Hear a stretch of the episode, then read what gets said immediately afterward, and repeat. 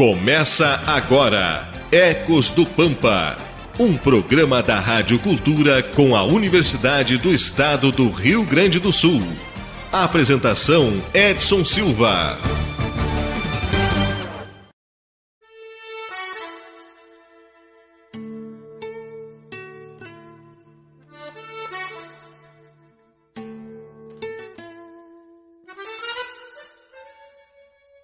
Bom dia, Rádio Cultura M, Livramento e Ribeira, comunidade da UERGS. Está começando agora mais um Ecos do Pampa aqui na sintonia da 1380 AM Livramento, na companhia da professora Adriana e dos colegas Kathleen Sandin e Manuel Lencina. E hoje é dia de uma participação especial. Essa participação vem direto ali da região da divisa, da área urbana aqui de Livramento, e a nossa participante desse sábado é a dona Daisy Maria Ávila Castro. É a avó da nossa colega, da Kathleen, e ela vai contar hoje um pouquinho dos usos que ela faz com uma nativa muito especial para ela, que é a pitangueira. Bom dia, me chamo Daisy Maria Vila Castro, moro em Santana Livramento. Eu Aqui neste momento para falar sobre a pitangueira, que é uma árvore nativa e muito boa para tomar chá. Quando a pessoa está doente da barriga, faz um chazinho de pitangueira, que é muito bom. E também a pitanga serve para fazer licores, para, para comer. É uma fruta riquíssima. Eu me criei em campanha com meus pais e por isso aprendi muito sobre as frutas, as nativas, as não nativas. Conheço muito e gosto muito de todas as frutas. Que amor, dona Daisy. Tá aí o relato, então, dela nos contando desde a infância. A pitangueira é sempre muito presente na vida dela, né?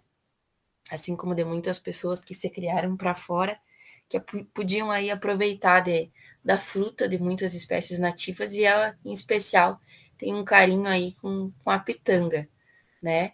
Então o programa de hoje vai ser dedicado aí em homenagem à pitangueira que a dona Daisy tanto gosta, comentada aí por ela nesse, nesse lindo áudio que ela conseguiu nos enviar.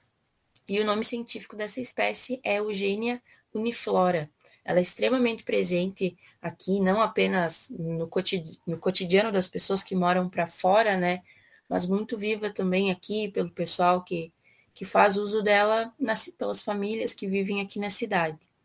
E ela vem ultrapassando gerações aí, e com seus saberes, com, com seus usos. É muito comum o pessoal conhecer, arrisco a dizer que é uma das espécies mais, mais populares daqui do Pampa, né? E ela pertence à família botânica das mirtáceas, essa família tem uma, uma importância ecológica muito grande, porque os frutos são, são muito suculentos, são fontes de alimento para a nossa fauna silvestre.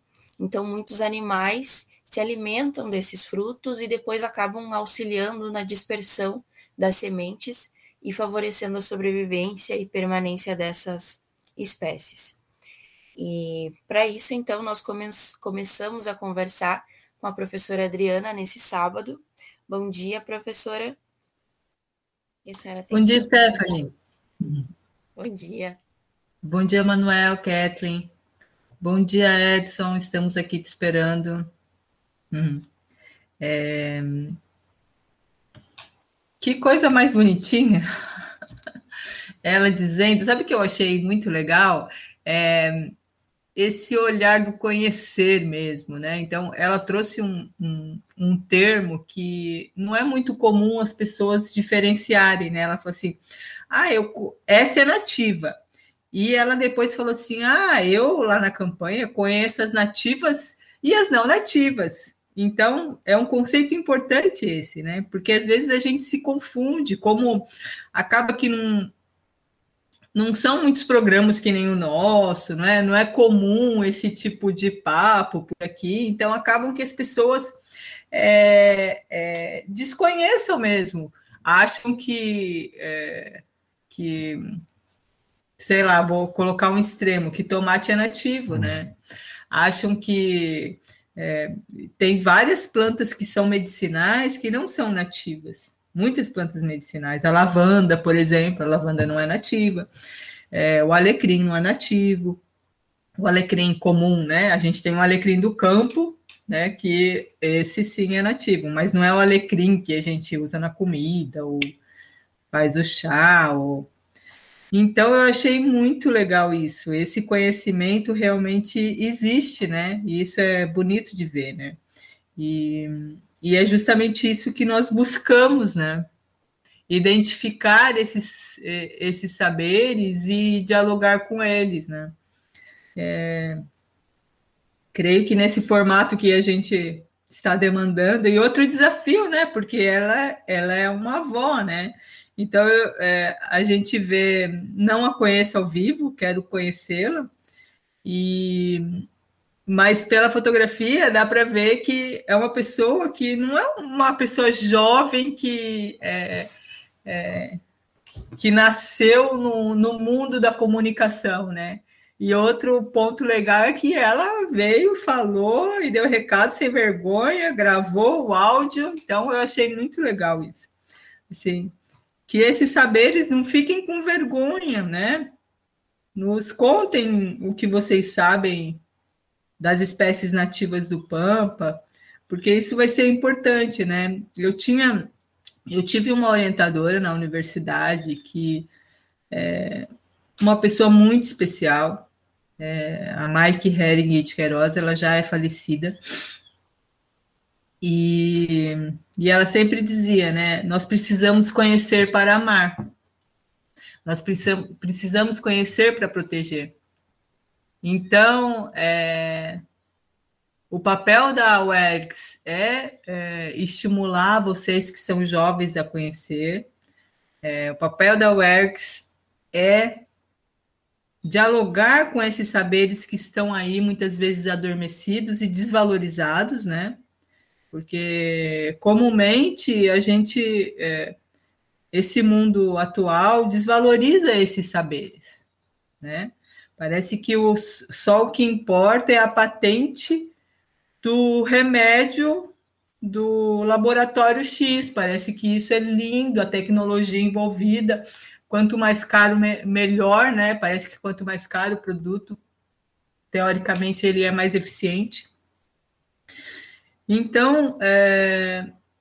e falando da, da família das mirtáceas, ela é especial. Quem não conhece a goiaba, quem não conhece é, o guabiju, quem não conhece a cerejeira do mato, quem não conhece o araçá, são todos primos, né? Todos de uma mesma família. Então, Certamente a, a pitangueira é a mais famosa, né? Vamos dizer assim, é, mais famosa na família, mas tem várias, várias, e inclusive nós já temos sistemas produtivos.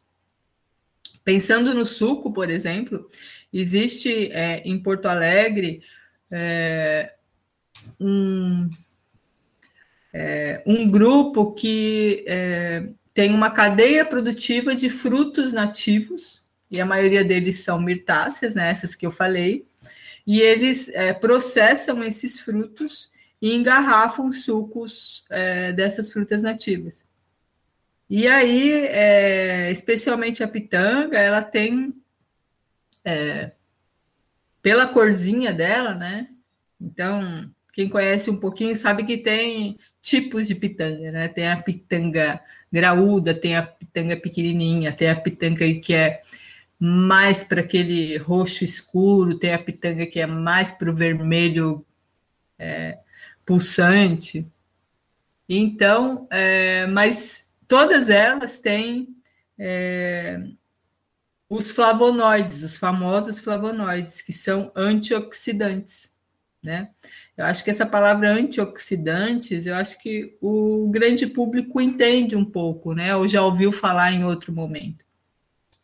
É, então, é, a saúde ela tem muito a ver com, com o estado das células, né?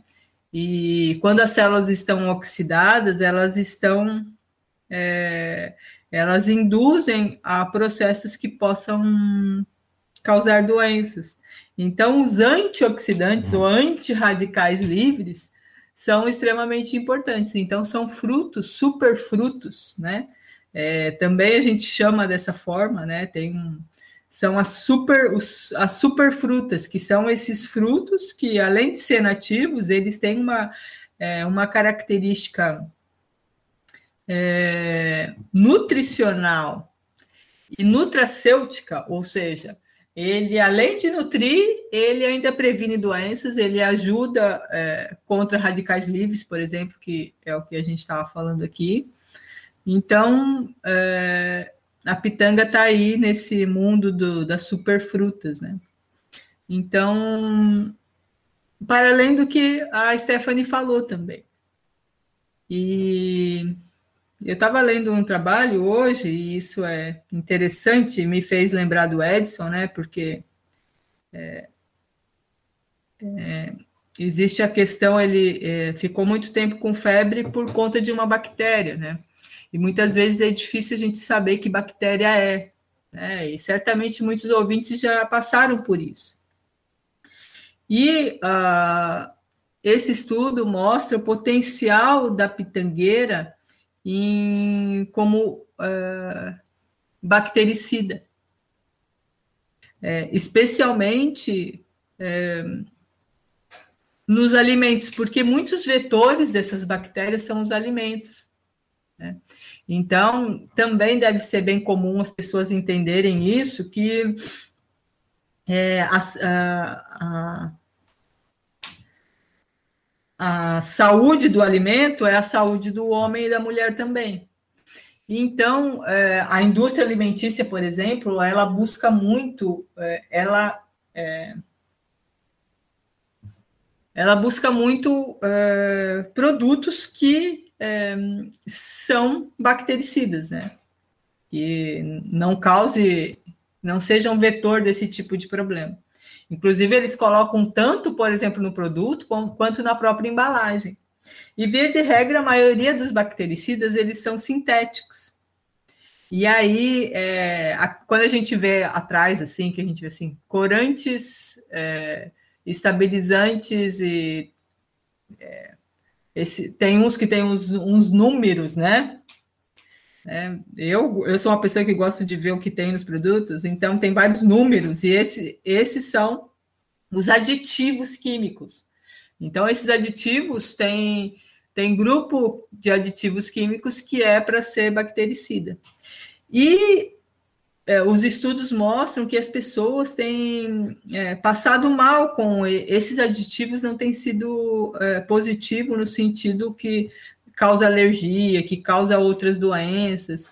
Então, o mundo é, é, de produção desses bactericidas para a indústria alimentícia busca também produtos naturais. E a pitangueira, ela tem se mostrado com os seus óleos essenciais, que nós já falamos um pouquinho no programa passado, é, como potencial como grande potencial para as principais bactérias que causam esses problemas. Então, está aí, é, a indústria alimentícia está de olho na Eugênia Uniflora. Muito legal, prof.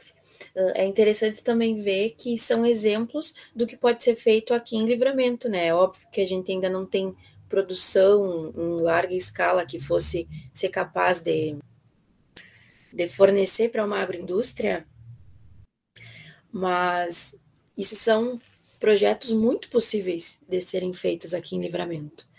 Tanto que o pessoal comece a produzir em larga escala para que a gente tenha matéria-prima suficiente, quanto esses subprodutos maravilhosos de suco, de picolé, que já é muito comum ali para a região de Santa, Santa Maria, de Porto Alegre, o pessoal fazer com nativas, né? Por que não fazer aqui em Livramento também? A gente precisa de mais incentivo nessa parte.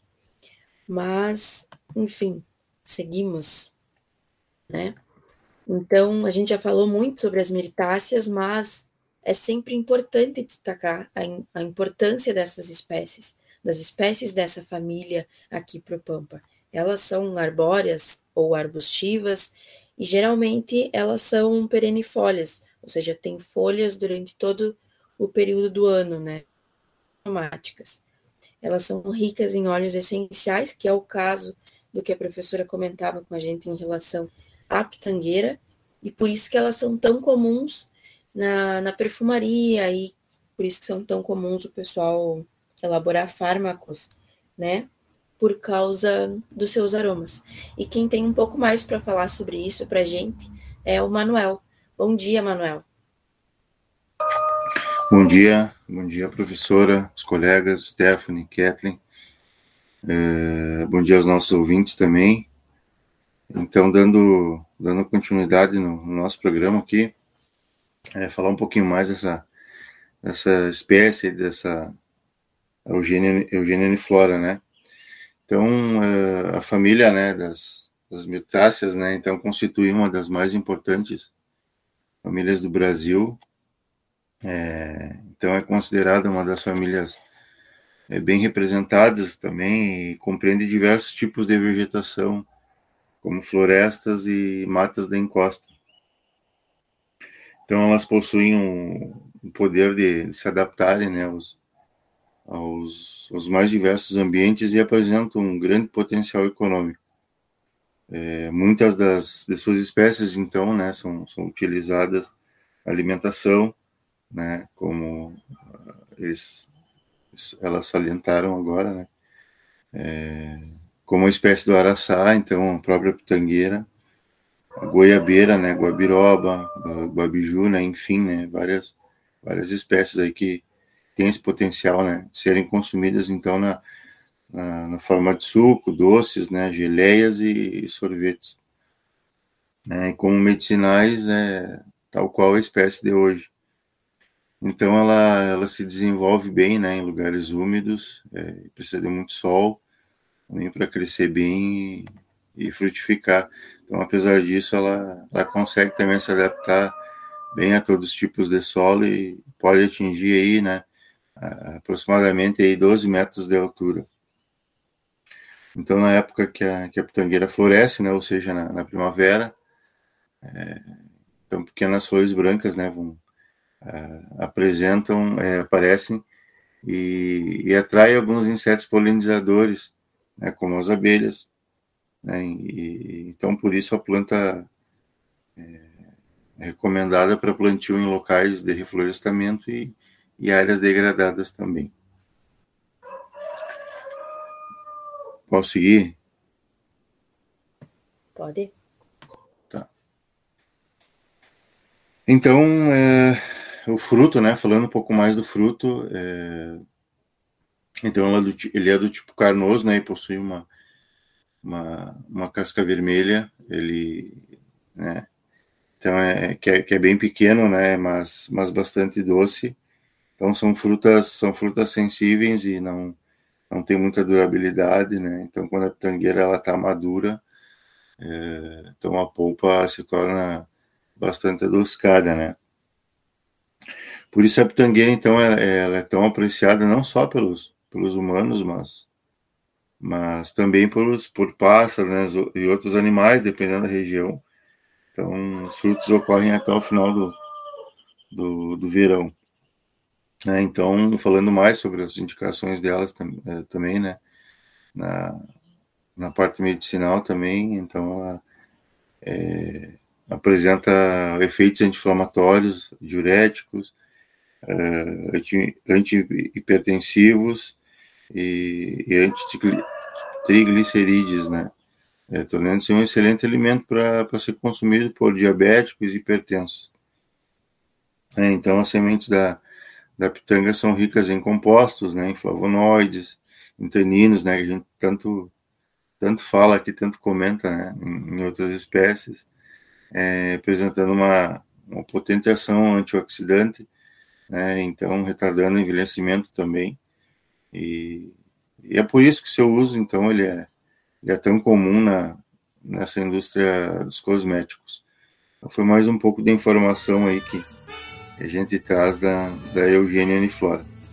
Certo, Manuel, obrigada. convidar a Kathleen, então, para nos apresentar as curiosidades de hoje. Bom dia, Kathleen. Agora, no Ecos do Pampa, curiosidades. Bom dia, bom dia a todos. Então, vamos falar um pouquinho sobre a pitangueira. Ela tem origem indígena, do tupi-guarani. Na língua, pitanga significa vermelho, que é exatamente a coloração da fruta. As folhas da pitangueira eram usadas pelos índios muito antes dos portugueses descobrirem as terras brasileiras. A pitanga também é conhecida como cereja brasileira. Além da pitanga ser um fruto bastante apreciado, possui diversas substâncias benéficas ao organismo, como vitaminas A, B, C, cálcio, ferro, fósforo e carotenoides. Esses nutrientes ajudam a fortalecer os ossos, que são um ótimo antioxidantes, além de todos os benefícios de seus frutos. A pitangueira é uma árvore decorativa, muito utilizada em jardins. Seus galhos muito ramificados e com folhas pequenas chamam bastante atenção. Além disso, a pitangueira também tem um aroma característico justamente por causa de suas folhas e frutos, que permite ser conhecida meio a tantas outras espécies. No Brasil, a região Nordeste é a maior produtora da fruta para fins comerciais, já que possui alto potencial econômico. Ainda existem extratos vegetais da fruta, que são comercializados no Brasil em cosméticos como hidratantes e renovadores celulares. Então seria isso um pouquinho que eu teria para comentar sobre a pitangueira. Certo, Kathleen. Professora, temos mais alguma informação para passar? É, o mundo feminino, né? Se bem que o masculino também, hoje em dia, é bem cuidadoso, né? É, a pitangueira, ela tem propriedades hidratantes bem consideráveis, né? Então, para quem quer se aventurar ao mundo dos óleos essenciais, primeiro procure uma boa marca, né? Porque existe muito. É, é, muitas misturas. Então, é um tema que é, que é importante as pessoas entenderem que essência não é óleo essencial, se está escrito essência, só é óleo essencial natural se está escrito óleo essencial puro. E existem algumas marcas que são boas. Tem marcas que, que batizam óleo, assim, né? E aí acaba que não tem essa, é, essa atividade, né? Mas quem conseguir. É, nós já fizemos extração de óleo de pitanga aqui. É, só que as nossas pitangueiras lá do campus rural da UERGS, elas são muito antigas. E e o ideal é, são plantas mais jovens para ter um rendimento melhor, né? Então, mas se alguém se aventurar, você pode é, comprar o óleo essencial e, por exemplo, colocar é, num potinho pequenininho, você coloca duas gotas de óleo essencial de pitanga. E aí já vai melhorar a hidratação da sua pele quer seja tanto no corpo como no rosto, né? Então vai aí uma dica, ele suaviza as linhas de expressão, é, a pitangueira. É um, é um óleo nobre, é, vendido já, tem no mercado, assim, ele chega a custar quase 50 reais 10 ml, né? É lógico que, assim, para você fazer 10 ml, você precisa é, de um quilo, né? Então, você precisa de muitos quilos para você conseguir 10 ml. Mas é isso, é um pouco as dicas do Ecos do Pampa para a gente valorizar o nosso bioma, valorizar nossas espécies do Pampa e valorizar é, as pessoas do Pampa, como a dona Dalcia, a nossa convidada especial do programa.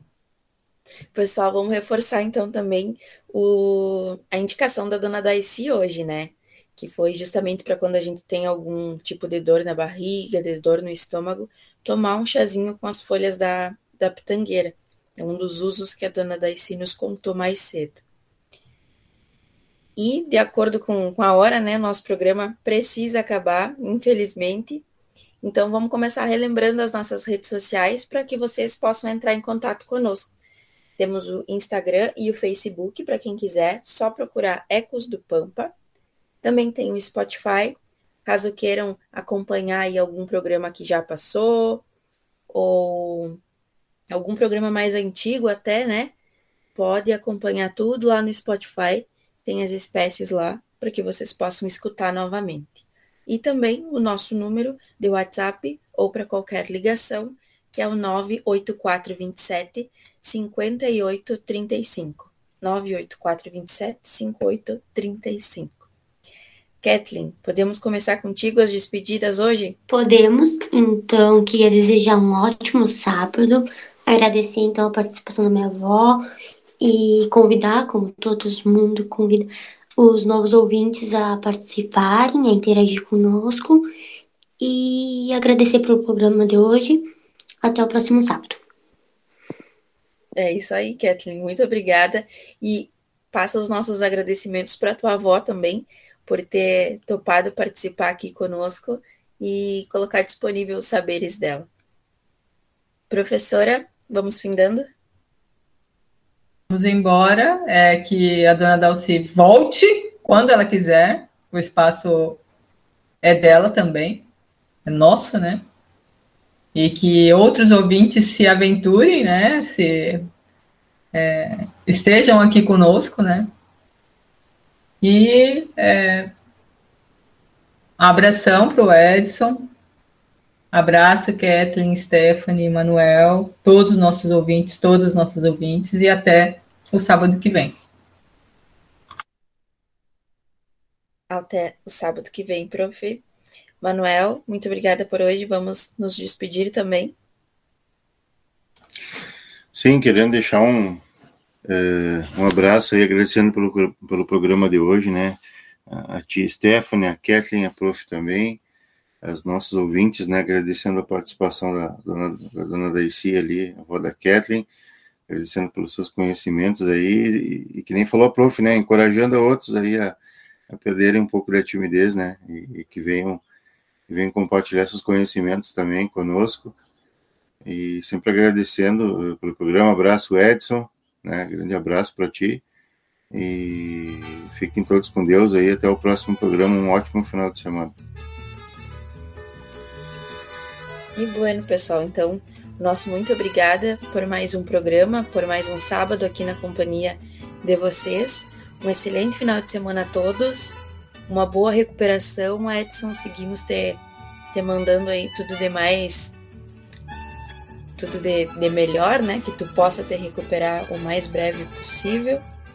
E estamos ansiosos pela, pela tua volta, pela tua companhia aqui novamente conosco. Certamente os ouvintes também estão com saudades tuas. Então, até sábado que vem, pessoal, aqui na Rádio Cultura AM. Um abraço forte e fiquem agora com o programa Na Hora da Verdade.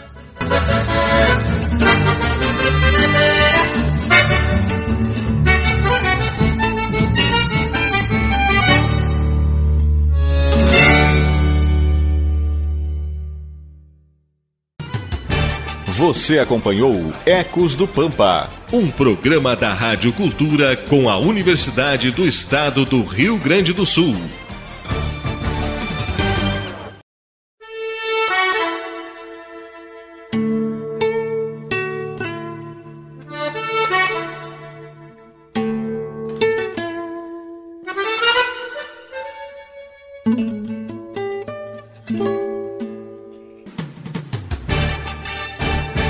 Começa agora Ecos do Pampa, um programa da Rádio Cultura com a Universidade do Estado do Rio Grande do Sul.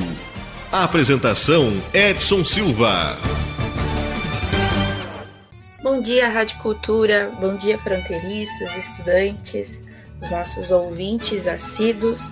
Está começando agora mais um Ecos do Pampa aqui na sintonia da 1380 AM Livramento na companhia da nossa professora Adriana e dos colegas Kathleen Sandin e Manuel Lencina, mandando sempre aquele uh, forte abraço para o Edson e para todos que nos acompanham, para o pessoal da escuta aqui na cidade, para quem está lá fora agora, começando o dia na escuta da Rádio Cultura.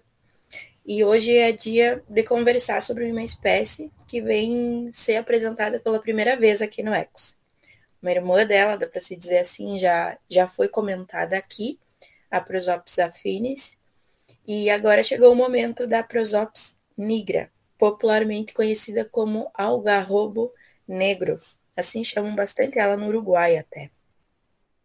A Prosopis nigra é uma leguminosa da América do Sul, popularmente chamada como algarrobo. É conhecida como algarrobo negro dentro do Uruguai, em espanhol. Alfarrobeira negra foi o nome que os colonizadores espanhóis deram a ela, como fizeram com muitas outras espécies desse, desse mesmo gênero, né, de Prosopis, por causa da sua semelhança com o europeu alfarrobeira. A árvore apresenta madeira muito usada na fabricação de móveis e o seu fruto também é chamado de algarroba. É um tipo de vagem que tem uma, uma pasta doce que é rica em amido. Ela é moída para fazer farinha e fermentada também para fazer uma bebida alcoólica curiosa espécie de hoje. E para a gente conhecer um pouquinho mais dessa leguminosa aqui do Pampa, essa nossa nativa, nós começamos conversando com a professora Adriana. Já começo fazendo uma pergunta, professora. É comum a gente encontrar essa espécie aqui no, no município? Bom dia. Bom dia, bom dia, Stephanie, Manuel, Kathleen. Um abração de coração para o Edson, é, todos os dias pensamos nele, que ele retorne logo para nós e para a família, tudo que sai do hospital, né? É, essa espécie, é, esse gênero, né, Prosopis, é um gênero que ele é interessante, né? No mundo, é, ele chega a ter 40 mais de 40 espécies distribuídas no mundo. No Brasil é muito interessante, você vai ver o mapa de distribuição desse gênero no Brasil, você tem é, ocorrência na Caatinga, ali no Nordeste, você tem ocorrência no Pantanal, especialmente no Mato Grosso, e você tem ocorrência no Pampa, especialmente é, é, na área de Quaraí, é, na região do Parque do Espinilho, na realidade em Uruguaiana. Então, é, é, é interessante, mas de um outro, de um, de um outro modo, né? Quando a gente vai ver a distribuição dos nossos países vizinhos, é, você vê que a Argentina é quase toda tomada por várias espécies, tem quase 30 espécies de prosópis na Argentina. Então, é, especificamente tem registrado 32 espécies. E são, é, é, um, é um gênero que gosta muito desse ambiente chaco, né? E aí, é, o, é, buscando responder um pouco a pergunta da Stephanie, o que acontece? As espécies, elas, é, elas é, andam, entre aspas, né? Então, elas se dispersam. Os processos de dispersão das, das espécies têm a ver com como elas andam. Então, é, a entrada, muito provavelmente a entrada dessa espécie se dá é, no, no nosso território do Pampa, se dá por meio da, do Chaco. Ela entra pela Argentina. Então, por isso que é, a gente tem uma ocorrência muito é, é, restrita, vamos dizer assim, né? Ela é muito, tem um registro e todos os estudos que você vê está registrado ali na região é, do Parque do Espinilho, principalmente.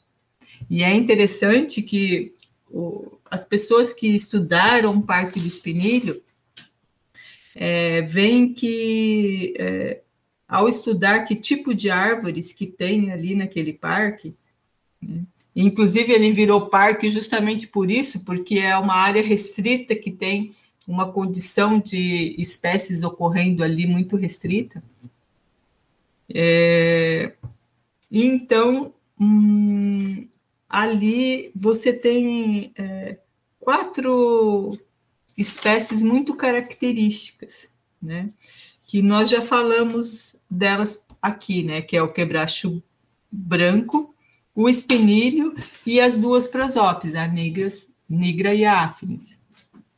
Sendo que é, é, essas três, essas quatro espécies, esses quatro gêneros e espécies, é, eles representam 80% do, da quantidade de indivíduos que estão lá no Parque do Espinilho.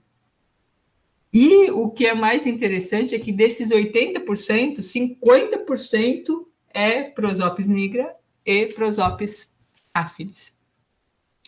Como nós já falamos antes, a nigra ela tem uma condição um pouco mais restrita e ela está no, no é, na lista de espécies ameaçadas, né? Então, é, ela, por isso que a gente não consegue ver aqui, né? Ela tem uma, um, uma área de ocorrência bem restrita. Tanto é que tem estudos, por exemplo, as, uh, os gêneros, o, as espécies desse gênero que ocorrem, por exemplo, na Caatinga e no Pantanal, tem é, alguns estudos que dizem que elas são endêmicas, né? ou seja, só ocorrem naquele lugar, aquelas espécies só ocorrem lá. Aqui é diferente, que a gente tem essa relação com a Argentina né, e com o Uruguai, principalmente a Argentina, que,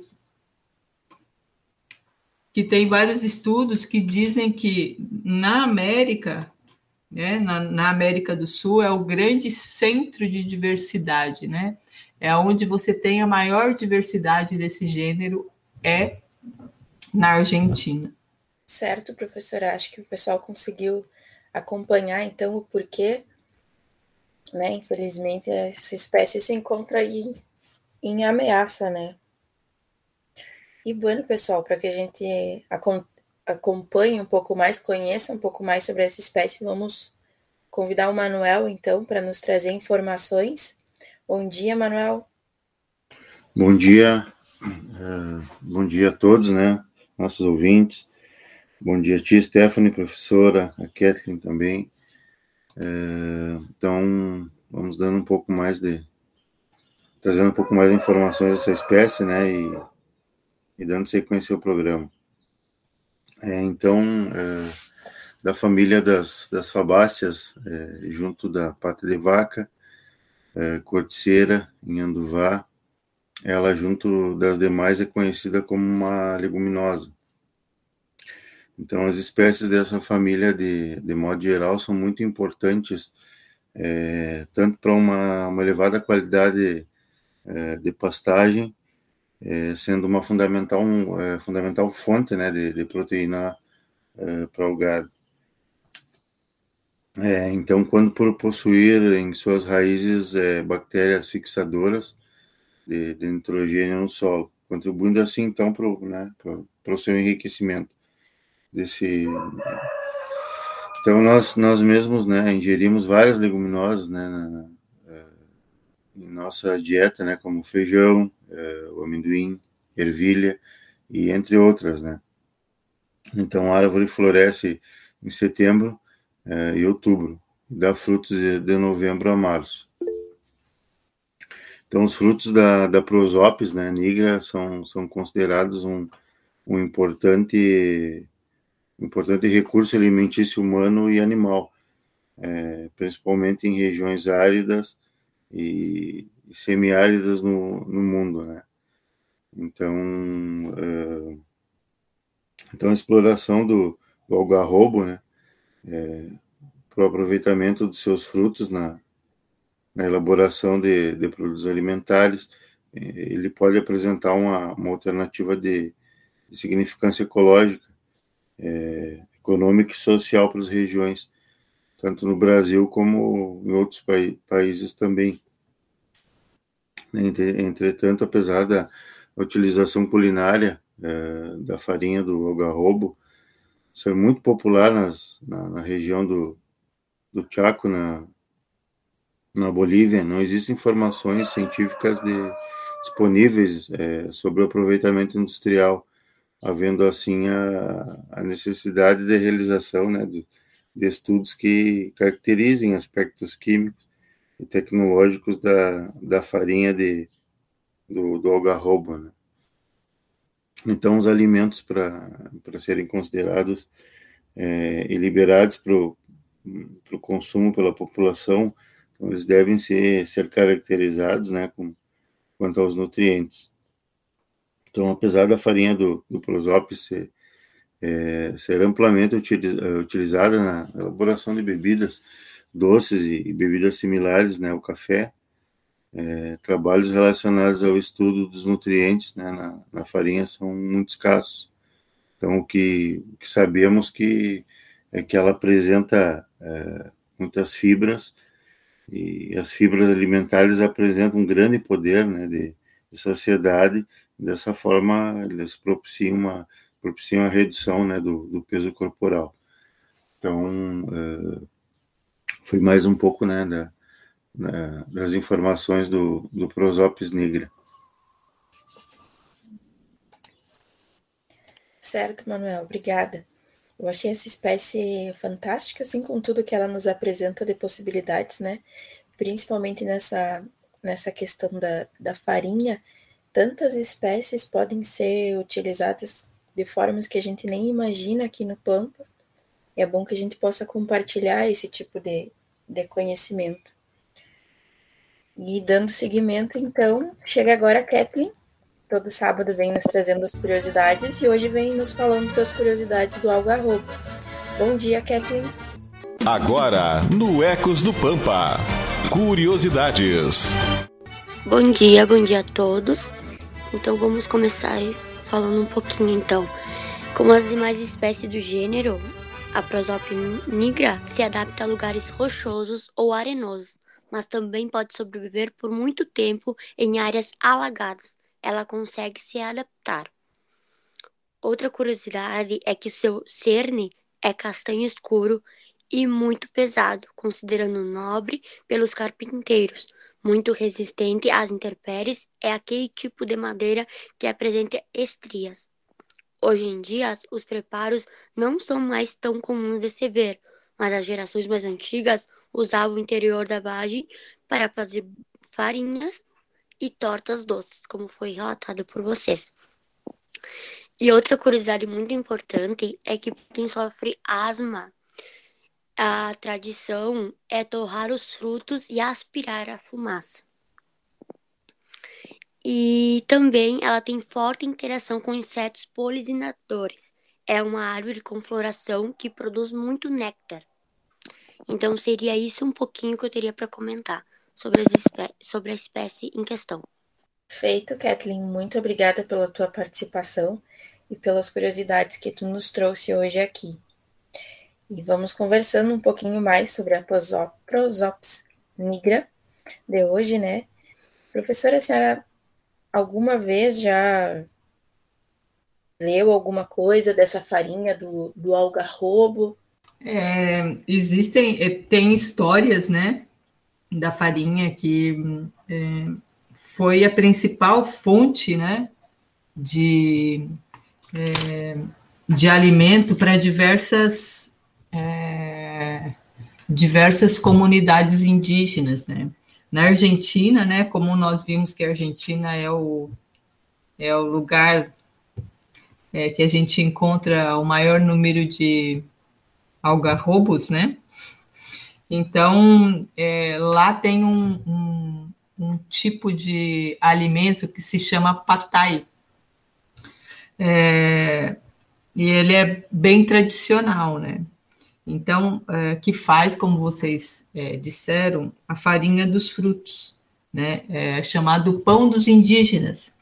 Então, eles é, têm referência que eles é, é, antigamente tudo, tudo antigamente era mais, né? Hoje em dia é, as, as culturas têm sido fortemente é, transformadas até por uma imposição de mídia, né? E, de que, por exemplo, nesse caso, né, era chamado pão dos indígenas. Hoje em dia, o pão com a farinha tradicional que se vende no supermercado tem sido é, tem tido mais apelo, né? E mas como que eles fazem ainda o que existe remanescente do uso, né? Então eles colhem os frutos normalmente em dezembro, deixam secar ao sol, né? Depois eles moem, né? Aí usa né, nas comunidades tradicionais aparelhos tipo pilão, né, aqueles pilões que também eram usados para o café, né? Então, e aí nessa moída você separa a farinha do farelo, aí você peneira, né? Então, é, e eles usam farinha e água. E essa farinha em água assa, faz tipo uns pãozinhos, assa e deixa secar no sol e deixa secar no sol de dois a três dias. E, e é um tipo de alimento, é, é um tipo de pão sem glúten, né? não tem glúten. E ele é, chega a ter 10% de proteína, então ele é bastante proteico, totalmente diferente da farinha que nós temos hoje, né? A farinha do trigo. E ele tem uma questão que é extremamente importante, né? Que a gente já falou de vários frutos, por exemplo, aqui, que são os antioxidantes. Ele é rico em compostos fenólicos, que são antioxidantes, que ajudam no rejuvenescimento das células, né? Que está nos superalimentos tão pro, pro, uh, propagandeados em, é, é, na venda, né? Então, o, é, essa coloração mais para o arroxeado, para o negro, ele tem esse tipo de coloração, né, a farinha. E aí é, que é marcado, né, os, esses compostos antioxidantes, eles têm essa coloração. Então, e para além disso, existe uma outra. É, é, vocês falaram da bebida, né? A bebida fermentada também é bastante é, utilizado em toda a América Latina, no, na Cordilheira dos Andes, nos povos é, é, originários de lá, né, usavam os frutos para fazer o que eles chamam, até hoje se faz, esses dias mesmo eu estava lendo, que é a chicha. A chicha é justamente esse fermentado é, produzido pelos com os frutos, né? Então, os povos originários tinham muitos rituais das, das bebidas é, é, de desenvolvimento em, local, né? Então, nós temos aí a chicha e o patai, que são duas é, dois alimentos, né? Uma bebida e um alimento que que tem essa característica bem forte, né? de uso dos povos originários. Então, isso é bem legal, né?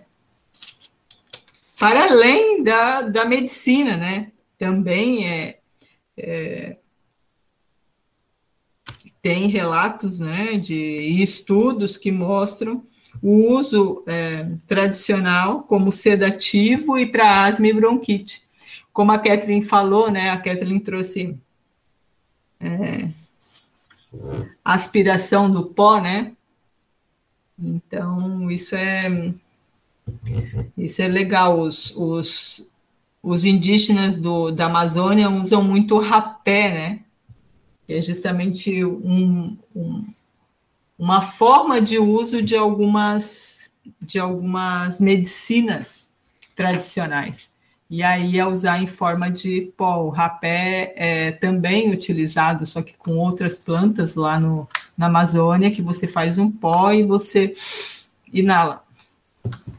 É, essa indicação da essa curiosidade da Kathleen de hoje era com a fumaça, né? Torrar o, a vagem, torrar o fruto e aspirar essa fumaça para quem sofre. Ah, era aspirar a fumaça. Eu entendi Isso, equivocado, então. Essa é da fumaça. Mas quem sabe não dá para fazer um rapé também, né? É.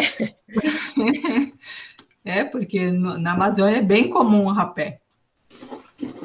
Como Eu, medicina. A gente, a gente, consegue ver nessa espécie a, as múltiplas formas que ela consegue ser aproveitada, né?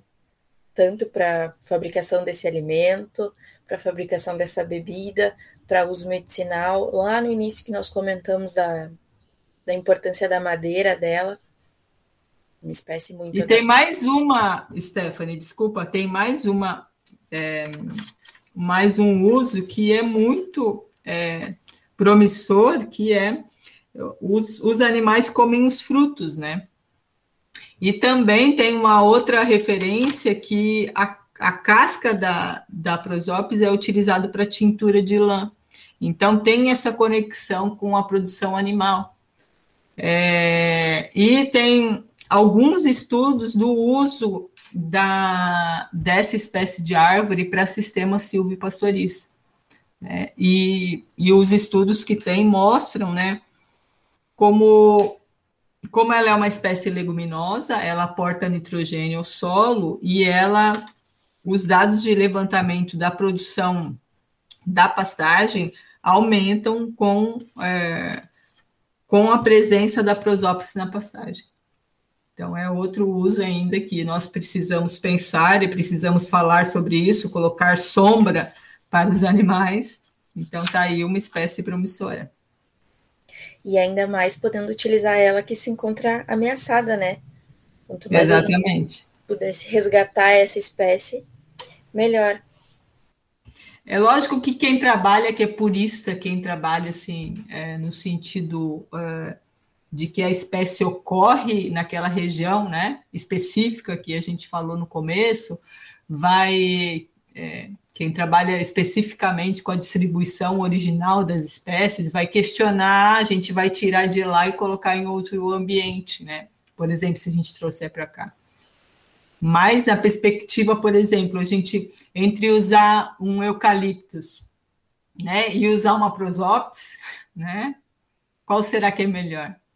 Então esse tipo de discussão que é importante a gente ter para o sistema silvopastoril, porque o gado está pedindo sombra, né? É, é urgente a gente pensar numa utilização para essa espécie. Pessoal, eu queria relembrar as nossas redes sociais. Até se alguém tiver alguma curiosidade para nos comentar sobre a Prosopis nigra, pode nos mandar mensagem por qualquer rede social, pode colocar um comentário, mandar uma foto. Uh, começando pelo Facebook e pelo Instagram. Vocês podem entrar em contato, somente digitar Ecos do Pampa. Para quem quiser escutar novamente algum programa, porventura uh, não conseguiu acompanhar todo, não, não conseguiu escutar no sábado na Rádio Cultura, pode procurar no Spotify, os nossos programas se encontram lá, as nossas espécies estão lá e também o nosso número de telefone ou o WhatsApp, que é o 984 27 58 35. A gente está findando a nossa meia hora aqui de, de programa e infelizmente a gente precisa se despedir da nossa espécie de hoje e se despedir dos nossos ouvintes. Então eu queria começar convidando o Manuel para despedida. Pode ser, Manuel? Claro, claro que sim. É, primeiramente, eu quero, quero deixar um abraço para o Paulo Rosa, é, um, ouvinte, um ouvinte do nosso programa assíduo aí, gosta muito, inclusive falei com ele ultimamente, uns dias atrás aí, e ele me relatou que eu não sabia e, e falou que adora os programas, e, inclusive me relatou da, um programa da Aroeira aí, que uns dias atrás a gente a gente falou sobre, e, e ele adora e, e, gosta muito dos programas. E, inclusive, também é um candidato ao nosso, ao nosso é, convidado especial, né? É, um grande abraço aí, Paulo. É, então, é, queria deixar um grande abraço aí aos nossos ouvintes, agradecendo pelo programa de hoje a todos, a professora Adriana, a tia Stephanie, a Kathleen, e um ótimo final de semana até o próximo programa. Paulo Manuel. Seu Paulo? Isso é, Paulo, Paulo, Paulo Rosa, conhecido como Paulinho, né? Eu, mas ele, ele adora, adora os programas e, e, como eu falei, é um candidato aí a, a, ao, ao nosso quadro aí, né? De, de é, do convidado especial. Isso. Obrigada, Manuel. Seu Paulo, tá feito o convite. A intimação do Manuel também tá feita. Kathleen, vamos embora? Vamos. Queria desejar um ótimo sábado e até o próximo. Até o próximo. Obrigada pela participação de hoje. Professora Adriana. É, muito obrigada a todos os ouvintes, a todas as ouvintes, a vocês aqui, estar aqui nesse sábado. E um forte abraço, especialmente para o Edson, novamente. E até o próximo sábado e se cuidem. Isso aí. Se cuidem, por favor. Não dá para a gente bobear agora, né? Então, ouvintes, muito obrigada pela companhia aqui mais um sábado na Rádio Cultura. Queria desejar um excelente final de semana para todo o pessoal, que sigam tomando todos os cuidados possíveis e até o sábado que vem, né? Aqui na Rádio Cultura nos encontramos novamente com mais uma espécie, mais uma conversa no nosso sábado pela manhã. Um forte abraço, principalmente para o Edson, né? E fiquem agora com o programa Na Hora da Verdade.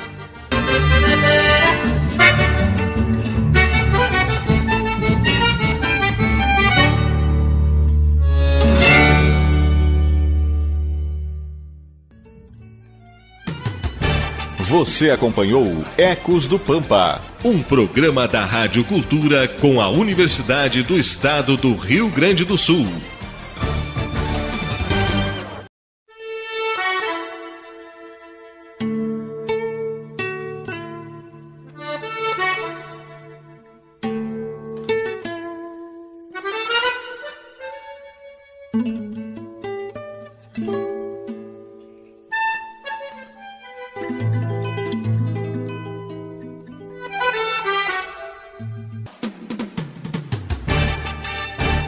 Começa agora Ecos do Pampa, um programa da Rádio Cultura com a Universidade do Estado do Rio Grande do Sul.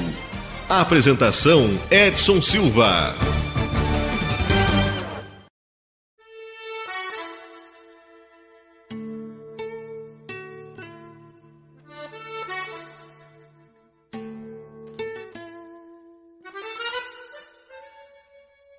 Bom dia, Rádio Cultura M, Livramento e Ribeira, comunidade da UERGS. Está começando agora mais um Ecos do Pampa aqui na sintonia da 1380, AM Livramento, na companhia da professora Adriana e dos colegas Kathleen Sandin e Manuel Lencina. E hoje é dia de uma participação especial. Essa participação vem direto ali da região da divisa, da área urbana aqui de Livramento, e a nossa participante desse sábado é a dona Daisy Maria Ávila Castro. É a avó da nossa colega, da Kathleen, e ela vai contar hoje um pouquinho dos usos que ela faz com uma nativa muito especial para ela, que é a pitangueira. Bom dia, me chamo Daisy Maria Vila Castro. Moro em Santana Livramento. Eu aqui neste momento para falar sobre a pitangueira, que é uma árvore nativa e muito boa para tomar chá. Quando a pessoa está doente da barriga, faz um chazinho de pitangueira, que é muito bom. E também a pitanga serve para fazer licores, para, para comer. É uma fruta riquíssima. Eu me criei em campanha com meus pais e por isso aprendi muito sobre as frutas, as nativas, as não nativas. Conheço muito e gosto muito de todas as frutas. Que amor, dona Daisy. Tá aí o relato, então, dela nos contando desde a infância, a pitangueira é sempre muito presente na vida dela, né? Assim como de muitas pessoas que se criaram para fora, que podiam aí aproveitar de, da fruta de muitas espécies nativas e ela, em especial, tem um carinho aí com, com a pitanga, né? Então, o programa de hoje vai ser dedicado aí em homenagem à pitangueira que a dona Daisy tanto gosta, comentada aí por ela nesse, nesse lindo áudio que ela conseguiu nos enviar. E o nome científico dessa espécie é Eugênia uniflora. Ela é extremamente presente aqui, não apenas no, no cotidiano das pessoas que moram para fora, né? Mas muito viva também aqui pelo pessoal que, que faz uso dela nas, pelas famílias que vivem aqui na cidade. E ela vem ultrapassando gerações aí, e com seus saberes, com, com seus usos. É muito comum o pessoal conhecer. Arrisco a dizer que é uma das espécies mais mais populares daqui do Pampa, né? E ela pertence à família botânica das mirtáceas. Essa família tem uma, uma importância ecológica muito grande, porque os frutos são, são muito suculentos, são fontes de alimento para a nossa fauna silvestre. Então, muitos animais se alimentam desses frutos e depois acabam auxiliando na dispersão das sementes e favorecendo a sobrevivência e permanência dessas espécies. E para isso, então, nós come começamos a conversar com a professora Adriana nesse sábado. Bom dia, professora. Bom dia, Stephanie. Bom dia. Bom dia, Manuel, Kathleen. Bom dia, Edson. Estamos aqui te esperando. Uhum. É... Que coisa mais bonitinha. Ela dizendo, sabe o que eu achei muito legal? É, esse olhar do conhecer mesmo, né? Então, ela trouxe um, um, um, termo que não é muito comum as pessoas diferenciarem, né? Ela falou assim: ah, eu, essa é nativa. E ela depois falou assim: ah, eu lá na campanha conheço as nativas e as não nativas. Então, é um conceito importante esse, né? Porque às vezes a gente se confunde, como acaba que não, não são muitos programas que nem o nosso, não é? Não é comum esse tipo de papo por aqui, então acabam que as pessoas é, é, desconheçam mesmo, acham que, é, que, sei lá, vou colocar um extremo, que tomate é nativo, né? Acham que é, tem várias plantas que são medicinais que não são nativas. Muitas plantas medicinais. A lavanda, por exemplo, a lavanda não é nativa. É, o alecrim não é nativo. O alecrim comum, né? A gente tem o alecrim do campo, né? Que esse sim é nativo, mas não é o alecrim que a gente usa na comida, ou faz o chá, ou então eu achei muito legal isso. Esse conhecimento realmente existe, né? E isso é bonito de ver, né? E, e é justamente isso que nós buscamos, né? Identificar esses, esses saberes e dialogar com eles, né? É, creio que nesse formato que a gente está demandando, e outro desafio, né? Porque ela, ela é uma avó, né? Então, eu, é, a gente vê, não a conheço ao vivo, quero conhecê-la, e mas pela fotografia dá para ver que é uma pessoa que não é uma pessoa jovem que é, é, que nasceu no, no mundo da comunicação, né? E outro ponto legal é que ela veio, falou e deu recado sem vergonha, gravou o áudio, então eu achei muito legal isso. Assim, que esses saberes não fiquem com vergonha, né? Nos contem o que vocês sabem das espécies nativas do Pampa, porque isso vai ser importante, né? Eu tinha, eu tive uma orientadora na universidade que é uma pessoa muito especial, é, a Mike Hering de Queiroz, ela já é falecida, e, e ela sempre dizia, né? Nós precisamos conhecer para amar. Nós precisamos, precisamos conhecer para proteger. Então, é, o papel da UERGS é, é, estimular vocês que são jovens a conhecer. É, o papel da UERGS é dialogar com esses saberes que estão aí muitas vezes adormecidos e desvalorizados, né? Porque comumente a gente, é, esse mundo atual desvaloriza esses saberes, né? Parece que o, só o que importa é a patente do remédio do laboratório X. Parece que isso é lindo, a tecnologia envolvida. Quanto mais caro, me melhor, né? Parece que quanto mais caro o produto, teoricamente, ele é mais eficiente. Então, é... e falando da, da família das mirtáceas, ela é especial. Quem não conhece a goiaba, quem não conhece é, o guabiju. Quem não conhece cerejeira do mato? Quem não conhece o araçá? São todos primos, né? Todos de uma mesma família. Então, certamente a, a pitangueira é a mais famosa, né? Vamos dizer assim, é, mais famosa na família, mas tem várias, várias, e inclusive nós já temos sistemas produtivos.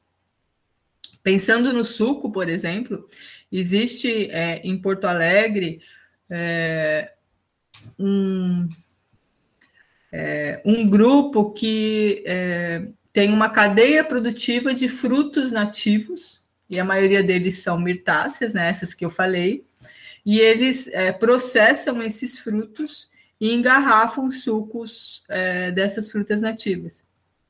E aí, é, especialmente a pitanga, ela tem, é, pela corzinha dela, né?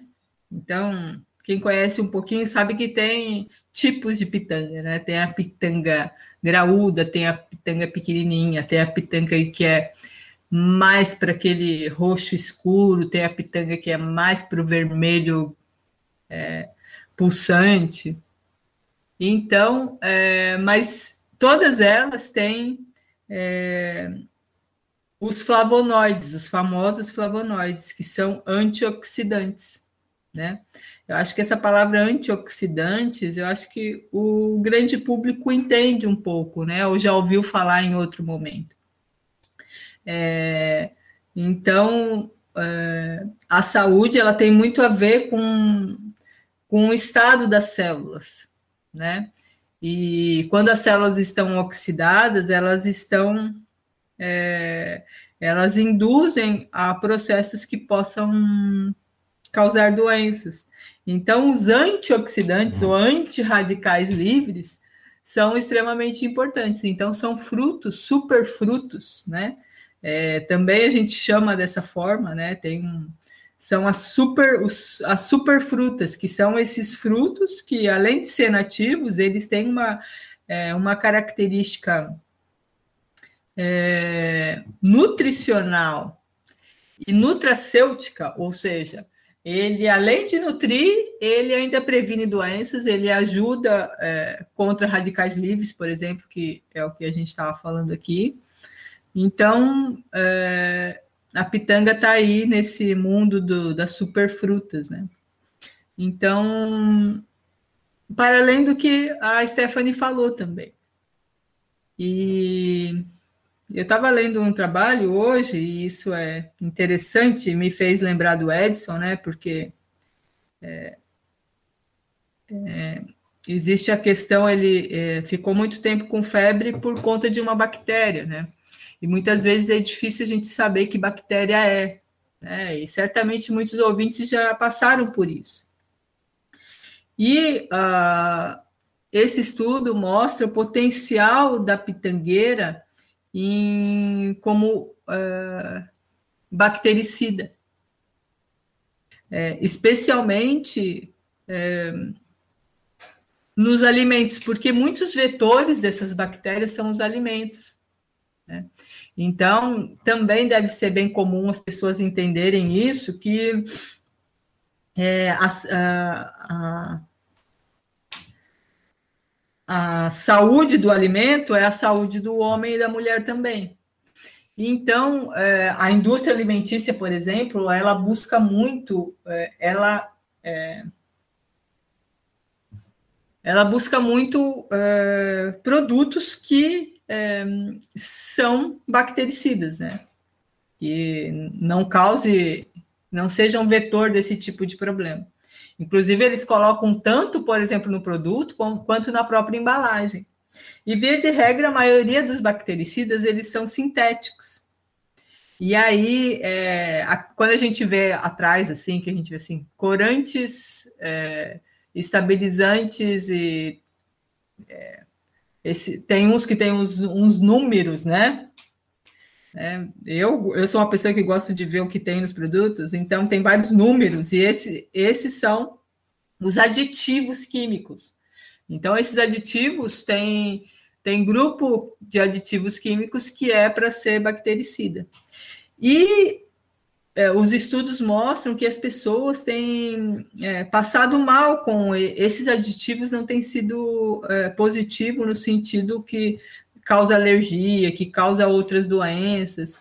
Então, o mundo é, é, de produção desses bactericidas para a indústria alimentícia busca também produtos naturais. E a pitangueira, ela tem se mostrado com os seus óleos essenciais, que nós já falamos um pouquinho no programa passado, é, como potencial, como grande potencial para as principais bactérias que causam esses problemas.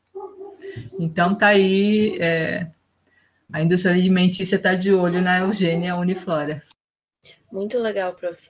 É interessante também ver que são exemplos do que pode ser feito aqui em Livramento, né? É óbvio que a gente ainda não tem produção em larga escala que fosse ser capaz de, de fornecer para uma agroindústria, mas isso são projetos muito possíveis de serem feitos aqui em Livramento. Tanto que o pessoal comece a produzir em larga escala para que a gente tenha matéria-prima suficiente, quanto esses subprodutos maravilhosos de suco, de picolé, que já é muito comum ali para a região de Santa, Santa Maria, de Porto Alegre, o pessoal fazer com nativas, né? Por que não fazer aqui em Livramento também? A gente precisa de mais incentivo nessa parte. Mas, enfim, seguimos, né? Então, a gente já falou muito sobre as meritáceas, mas é sempre importante destacar a, a importância dessas espécies, das espécies dessa família aqui para o Pampa. Elas são arbóreas ou arbustivas e geralmente elas são perennifólias, ou seja, têm folhas durante todo o período do ano, né? Aromáticas. Elas são ricas em óleos essenciais, que é o caso do que a professora comentava com a gente em relação a pitangueira, e por isso que elas são tão comuns na, na perfumaria, e por isso que são tão comuns o pessoal elaborar fármacos, né? Por causa dos seus aromas. E quem tem um pouco mais para falar sobre isso para gente é o Manuel. Bom dia, Manuel. Bom dia, bom dia, professora, os colegas, Stephanie, Kathleen. É, bom dia aos nossos ouvintes também.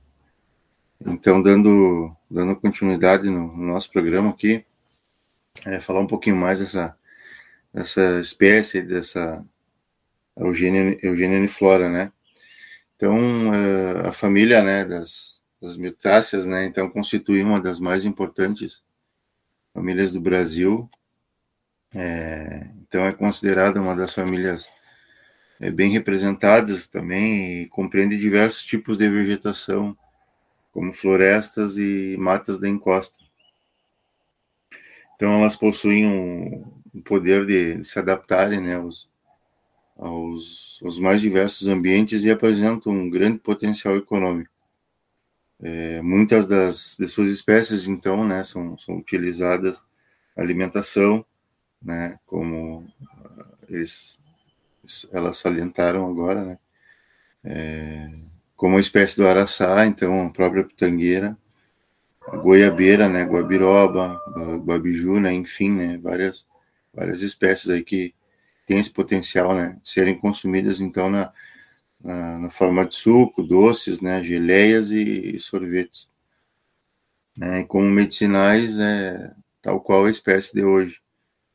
Então ela, ela se desenvolve bem né, em lugares úmidos, é, precisa de muito sol também para crescer bem e, e, frutificar. Então, apesar disso, ela, ela consegue também se adaptar bem a todos os tipos de solo e pode atingir aí, né, aproximadamente aí 12 metros de altura. Então, na época que a, que a pitangueira floresce, né, ou seja, na, na primavera, é, então pequenas flores brancas, né, vão, apresentam, é, aparecem e, e atrai alguns insetos polinizadores, né, como as abelhas.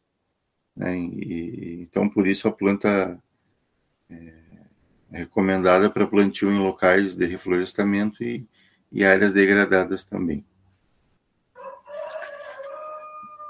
Posso seguir? Pode. Tá.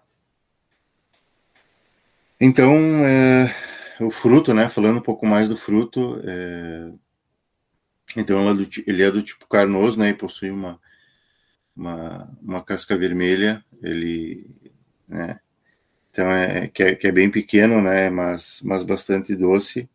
Então são frutas são frutas sensíveis e não não tem muita durabilidade, né? Então quando a pitangueira ela está madura, é, então a polpa se torna bastante adocicada, né?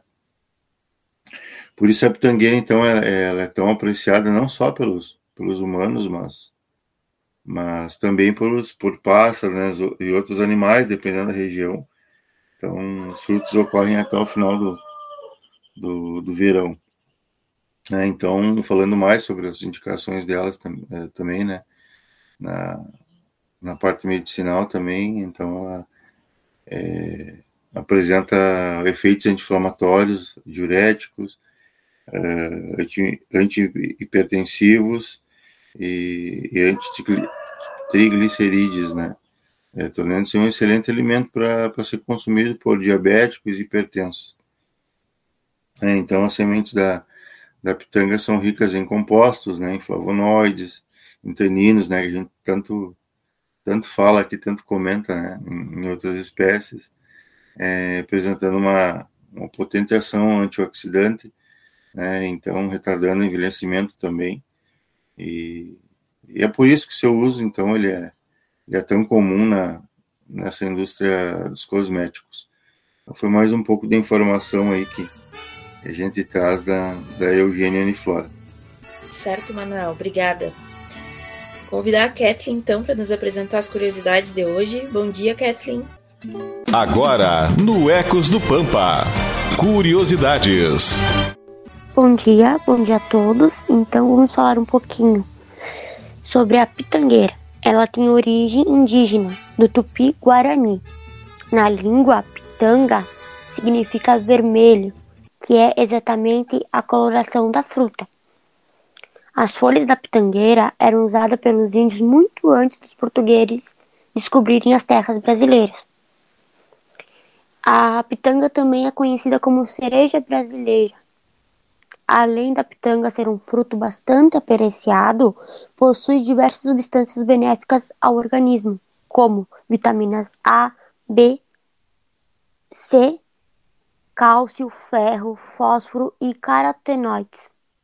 Esses nutrientes ajudam a fortalecer os ossos que são ótimos antioxidantes, além de todos os benefícios de seus frutos. A pitangueira é uma árvore decorativa, muito utilizada em jardins. Seus galhos muito ramificados e com folhas pequenas chamam bastante atenção. Além disso, a pitangueira também tem um aroma característico justamente por causa de suas folhas e frutos, que permite ser conhecida meio a tantas outras espécies. No Brasil, a região Nordeste é a maior produtora da fruta para fins comerciais, já que possui alto potencial econômico. Ainda existem extratos vegetais da fruta, que são comercializados no Brasil em cosméticos como hidratantes e renovadores celulares. Então seria isso um pouquinho que eu teria para comentar sobre a pitangueira. Certo, Kathleen. Professora, temos mais alguma informação para passar?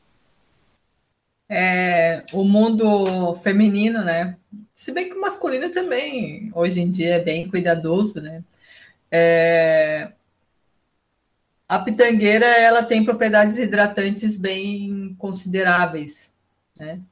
Então, para quem quer se aventurar ao mundo dos óleos essenciais, primeiro procure uma boa marca, né? Porque existe muito é, é, muitas misturas. Então, é um tema que é, que é importante as pessoas entenderem que essência não é óleo essencial, se está escrito essência, só é óleo essencial natural se está escrito óleo essencial puro. E existem algumas marcas que são boas. Tem marcas que, que batizam óleo, assim, né? E aí acaba que não tem essa, é, essa atividade, né? Mas quem conseguir. É, nós já fizemos extração de óleo de pitanga aqui. É, só que as nossas pitangueiras lá do campus rural da UERGS, elas são muito antigas. E e o ideal é, são plantas mais jovens para ter um rendimento melhor, né? Então, mas se alguém se aventurar, você pode é, comprar o óleo essencial e, por exemplo, colocar é, num potinho pequenininho, você coloca duas gotas de óleo essencial de pitanga. E aí já vai melhorar a hidratação da sua pele quer seja tanto no corpo como no rosto, né? Então vai aí uma dica, ele suaviza as linhas de expressão, é, a pitangueira. É um, é um óleo nobre, é, vendido já, tem no mercado, assim, ele chega a custar quase 50 reais 10 ml. Né? É lógico que, assim, para você fazer 10 ml, você precisa é, de um quilo, né? Então, você precisa de muitos quilos para você conseguir 10 ml. Mas é isso, é um pouco as dicas do Ecos do Pampa para a gente valorizar o nosso bioma, valorizar nossas espécies do Pampa e valorizar é, as pessoas do Pampa como a dona Dalcia, a nossa convidada especial do programa. Pessoal, vamos reforçar então também o, a indicação da dona Daisy hoje, né? Que foi justamente para quando a gente tem algum tipo de dor na barriga, de dor no estômago, tomar um chazinho com as folhas da, da pitangueira. É um dos usos que a dona Daisy nos contou mais cedo. E, de acordo com, com a hora, né, nosso programa precisa acabar, infelizmente, então, vamos começar relembrando as nossas redes sociais para que vocês possam entrar em contato conosco. Temos o Instagram e o Facebook, para quem quiser, só procurar Ecos do Pampa. Também tem o Spotify, caso queiram acompanhar aí algum programa que já passou, ou algum programa mais antigo até, né? Pode acompanhar tudo lá no Spotify, tem as espécies lá, para que vocês possam escutar novamente e também o nosso número de WhatsApp ou para qualquer ligação, que é o 98427 5835. 98427 5835. Kathleen, podemos começar contigo as despedidas hoje? Podemos, então, queria desejar um ótimo sábado, agradecer então a participação da minha avó e convidar, como todo mundo convida, os novos ouvintes a participarem, a interagir conosco e agradecer pelo programa de hoje. Até o próximo sábado. É isso aí, Kathleen. Muito obrigada. E passa os nossos agradecimentos para tua avó também, por ter topado participar aqui conosco e colocar disponível os saberes dela. Professora, vamos findando? Vamos embora, é que a dona Dalci volte quando ela quiser, o espaço é dela também, é nosso, né? E que outros ouvintes se aventurem, né? Se é, estejam aqui conosco, né? E é, abração para o Edson. Abraço, Kathleen, Stephanie, Manuel, todos os nossos ouvintes, todos os nossos ouvintes, e até o sábado que vem. Até o sábado que vem, prof. Manuel, muito obrigada por hoje. Vamos nos despedir também. Sim, querendo deixar um, um abraço aí, agradecendo pelo, pelo programa de hoje, né? A tia Stephanie, a Kathleen, a prof também, as nossos ouvintes, né? Agradecendo a participação da dona, da dona Daisy ali, a avó da Kathleen, agradecendo pelos seus conhecimentos aí, e, e que nem falou a prof, né? Encorajando outros aí a, a perderem um pouco da timidez, né? E, e que venham, venham compartilhar seus conhecimentos também conosco. E sempre agradecendo pelo programa. Abraço, Edson. Né? Grande abraço para ti. E fiquem todos com Deus aí. Até o próximo programa. Um ótimo final de semana. E bueno, pessoal. Então, nosso muito obrigada por mais um programa, por mais um sábado aqui na companhia de vocês. Um excelente final de semana a todos. Uma boa recuperação, Edson. Seguimos te, te mandando aí tudo demais tudo de, de melhor, né? Que tu possa te recuperar o mais breve possível. E estamos ansiosos pela, pela tua volta, pela tua companhia aqui novamente conosco. Certamente os ouvintes também estão com saudades tuas. Então, até sábado que vem, pessoal, aqui na Rádio Cultura AM. Um abraço forte e fiquem agora com o programa Na Hora da Verdade.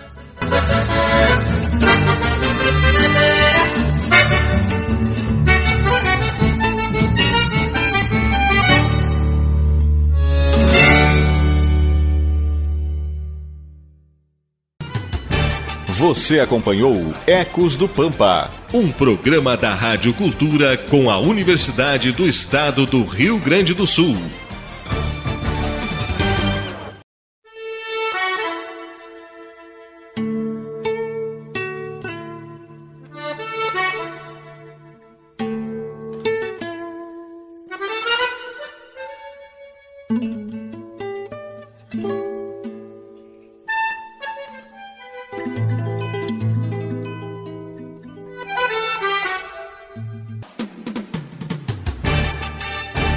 Começa agora Ecos do Pampa, um programa da Rádio Cultura com a Universidade do Estado do Rio Grande do Sul. apresentação Edson Silva.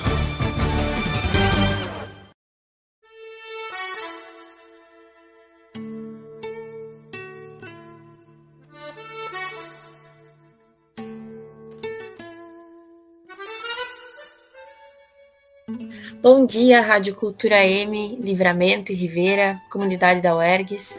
Está começando agora mais um Ecos do Pampa aqui na sintonia da 1380 AM Livramento, na companhia da professora Adriana e dos colegas Kathleen Sandin e Manuel Lencina. E hoje é dia de uma participação especial. Essa participação vem direto ali da região da divisa, da área urbana aqui de Livramento, e a nossa participante desse sábado é a dona Daisy Maria Ávila Castro. É a avó da nossa colega, da Kathleen, e ela vai contar hoje um pouquinho dos usos que ela faz com uma nativa muito especial para ela, que é a pitangueira. Bom dia, me chamo Daisy Maria Vila Castro, moro em Santana Livramento. Eu Estou aqui neste momento para falar sobre a pitangueira, que é uma árvore nativa e muito boa para tomar chá. Quando a pessoa está doente da barriga, faz um chazinho de pitangueira, que é muito bom.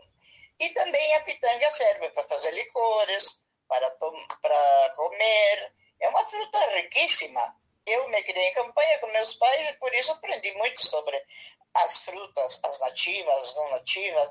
Conheço muito e gosto muito de todas as frutas. Que amor, dona Daisy. Tá aí o relato, então, dela nos contando desde a infância. A pitangueira é sempre muito presente na vida dela, né? Assim como de muitas pessoas que se criaram para fora, que podiam aí aproveitar de, da fruta de muitas espécies nativas e ela, em especial, tem um carinho aí com, com a pitanga, né? Então, o programa de hoje vai ser dedicado em homenagem à pitangueira, que a dona Daisy tanto gosta, comentada aí por ela nesse, nesse lindo áudio que ela conseguiu nos enviar. E o nome científico dessa espécie é Eugênia uniflora. Ela é extremamente presente aqui, não apenas no, no cotidiano das pessoas que moram para fora, né? Mas muito viva também aqui pelo pessoal que que faz uso dela nas, pelas famílias que vivem aqui na cidade. E ela vem ultrapassando gerações aí, e com seus saberes, com, com seus usos. É muito comum o pessoal conhecer, arrisco a dizer que é uma das espécies mais, mais populares daqui do Pampa, né? E ela pertence à família botânica das mirtáceas. Essa família tem uma, uma importância ecológica muito grande porque os frutos são, são muito suculentos, são fontes de alimento para a nossa fauna silvestre.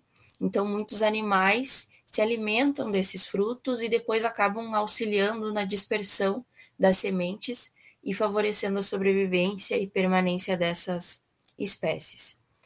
E para isso, então, nós come começamos a conversar com a professora Adriana nesse sábado. Bom dia, professora. Bom dia, Stephanie. Bom dia. Bom dia, Manuel, Kathleen. Bom dia, Edson. Estamos aqui te esperando. Uhum. É... Que coisa mais bonitinha. Ela dizendo, sabe o que eu achei muito legal?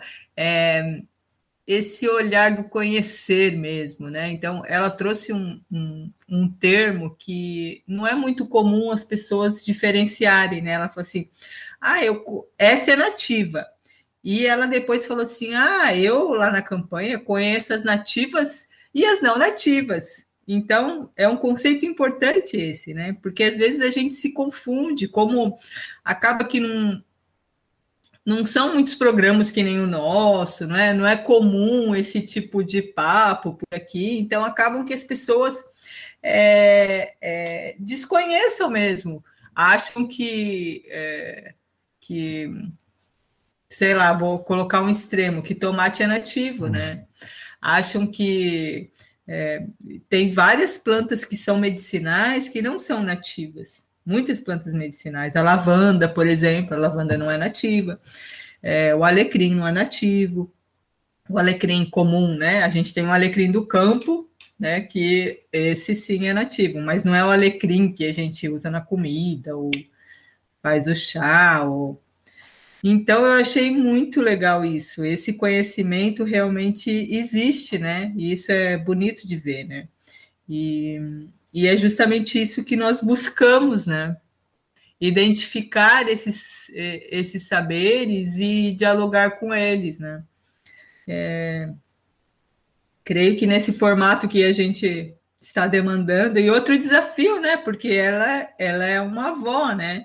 Então é, a gente vê, não a conheço ao vivo, quero conhecê-la, e mas pela fotografia dá para ver que é uma pessoa que não é uma pessoa jovem que é, é, que nasceu no, no mundo da comunicação, né? E outro ponto legal é que ela veio, falou e deu recado sem vergonha, gravou o áudio, então eu achei muito legal isso. Assim, que esses saberes não fiquem com vergonha, né? Nos contem o que vocês sabem das espécies nativas do Pampa, porque isso vai ser importante, né? Eu tinha, eu tive uma orientadora na universidade que é uma pessoa muito especial, é, a Mike Hering de Queiroz, ela já é falecida, e, e ela sempre dizia, né? Nós precisamos conhecer para amar. Nós precisamos, precisamos conhecer para proteger. Então, é, o papel da UERGS é, é, estimular vocês que são jovens a conhecer. É, o papel da UERGS é dialogar com esses saberes que estão aí muitas vezes adormecidos e desvalorizados, né? Porque comumente a gente é, esse mundo atual desvaloriza esses saberes, né? Parece que o, só o que importa é a patente do remédio do laboratório X. Parece que isso é lindo, a tecnologia envolvida. Quanto mais caro, me melhor, né? Parece que quanto mais caro o produto, teoricamente, ele é mais eficiente. Então, é... e falando da, da família das mirtáceas, ela é especial. Quem não conhece a goiaba, quem não conhece é, o guabiju, quem não conhece cerejeira do mato, quem não conhece o araçá, são todos primos, né? Todos de uma mesma família. Então, certamente a, a pitangueira é a mais famosa, né? Vamos dizer assim, é, mais famosa na família, mas tem várias, várias, e inclusive nós já temos sistemas produtivos.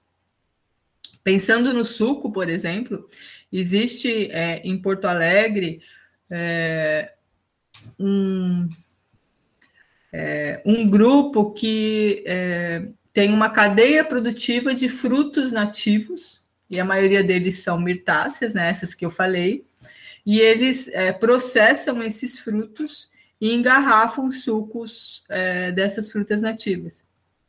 E aí, é, especialmente a pitanga, ela tem, é, pela corzinha dela, né? Então, quem conhece um pouquinho sabe que tem tipos de pitanga, né? Tem a pitanga graúda, tem a pitanga pequenininha, tem a pitanga que é mais para aquele roxo escuro, tem a pitanga que é mais para o vermelho é, pulsante. Então, é, mas todas elas têm é, os flavonoides, os famosos flavonoides, que são antioxidantes, né?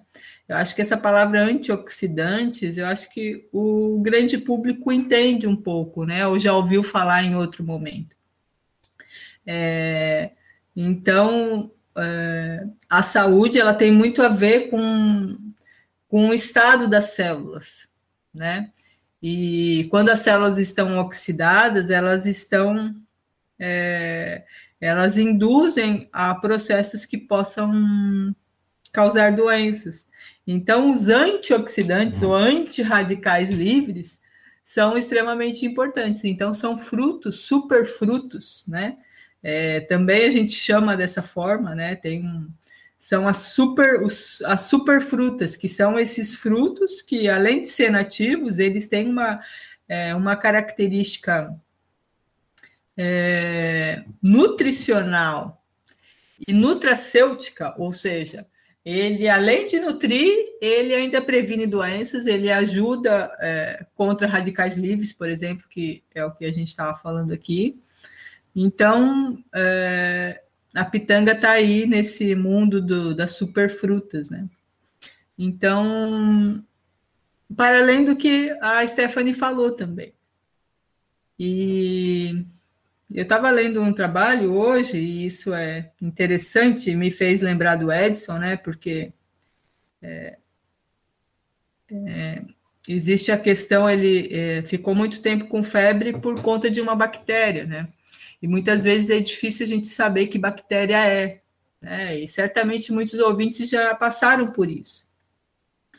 E uh, esse estudo mostra o potencial da pitangueira em, como uh, bactericida, é, especialmente é, nos alimentos, porque muitos vetores dessas bactérias são os alimentos.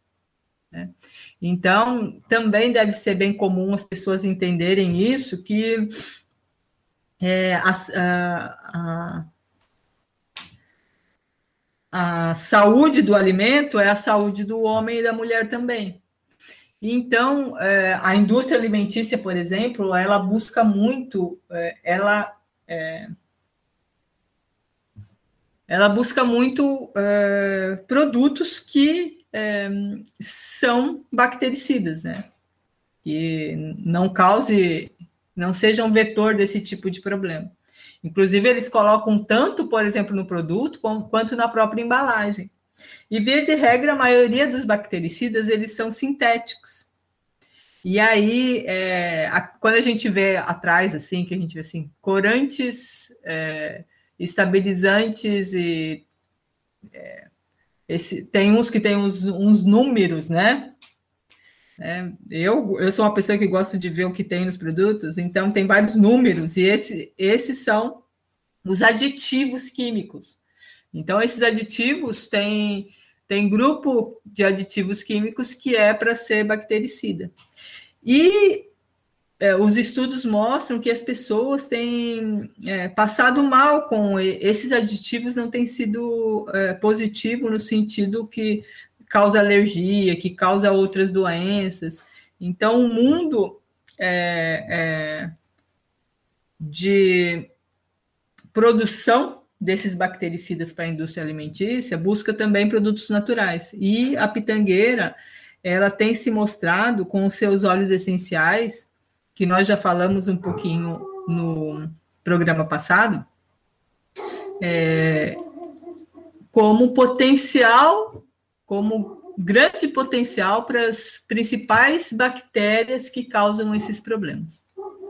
Então, tá aí, é, a indústria alimentícia está de olho na Eugênia Uniflora. Muito legal, prof. É interessante também ver que são exemplos do que pode ser feito aqui em Livramento, né? É óbvio que a gente ainda não tem produção em larga escala que fosse ser capaz de, de fornecer para uma agroindústria, mas isso são projetos muito possíveis de serem feitos aqui em Livramento. Tanto que o pessoal comece a produzir em larga escala para que a gente tenha matéria-prima suficiente, quanto esses subprodutos maravilhosos de suco, de picolé, que já é muito comum ali para a região de Santa, Santa Maria, de Porto Alegre, o pessoal fazer com nativas, né? Por que não fazer aqui em Livramento também? A gente precisa de mais incentivo nessa parte. Mas, enfim, seguimos, né? Então, a gente já falou muito sobre as meritáceas, mas é sempre importante destacar a, a importância dessas espécies, das espécies dessa família aqui para Pampa. Elas são arbóreas ou arbustivas e geralmente elas são perennifólias, ou seja, têm folhas durante todo o período do ano, né? Aromáticas. Elas são ricas em óleos essenciais, que é o caso do que a professora comentava com a gente em relação a pitangueira, e por isso que elas são tão comuns na, na perfumaria, e por isso que são tão comuns o pessoal elaborar fármacos, né? Por causa dos seus aromas. E quem tem um pouco mais para falar sobre isso para gente é o Manuel. Bom dia, Manuel.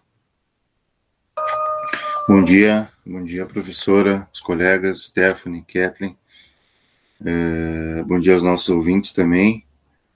Então, dando, dando continuidade no, no nosso programa aqui, é, falar um pouquinho mais dessa, dessa espécie, dessa Eugênia, Eugênia uniflora, né? Então, é, a família né, das, das mirtáceas, né, então, constitui uma das mais importantes famílias do Brasil. É, então, é considerada uma das famílias é, bem representadas também e compreende diversos tipos de vegetação, como florestas e matas da encosta. Então, elas possuem um, um poder de, se adaptarem né, aos, aos, mais diversos ambientes e apresentam um grande potencial econômico. É, muitas das de suas espécies, então, né, são, são utilizadas alimentação, né, como eles, elas salientaram agora, né, é, como a espécie do araçá, então a própria pitangueira, a goiabeira, né, guabiroba, guabiju, né, enfim, né, várias, várias espécies aí que têm esse potencial, né, de serem consumidas, então, na, na, na forma de suco, doces, né, geleias e, e sorvetes. Né, e como medicinais, é tal qual a espécie de hoje. Então, ela, ela se desenvolve bem, né, em lugares úmidos, é, precisa de muito sol, também para crescer bem e, e, frutificar. Então, apesar disso, ela, ela consegue também se adaptar bem a todos os tipos de solo e pode atingir aí, né, aproximadamente aí 12 metros de altura. Então, na época que a, que a pitangueira floresce, né, ou seja, na, na primavera, é, então pequenas flores brancas, né, vão, apresentam, é, aparecem e, e atrai alguns insetos polinizadores, né, como as abelhas. Né, e, então, por isso a planta é, é recomendada para plantio em locais de reflorestamento e, e áreas degradadas também. Posso seguir? Pode. Tá. Então, é, o fruto, né? Falando um pouco mais do fruto, é, então é ele é do tipo carnoso, né? E possui uma, uma, uma casca vermelha. Ele, né? Então é que, é que é bem pequeno, né? Mas, mas bastante doce. Então são frutas são frutas sensíveis e não não tem muita durabilidade, né? Então, quando a pitangueira ela está madura, é, então a polpa se torna bastante adocicada, né?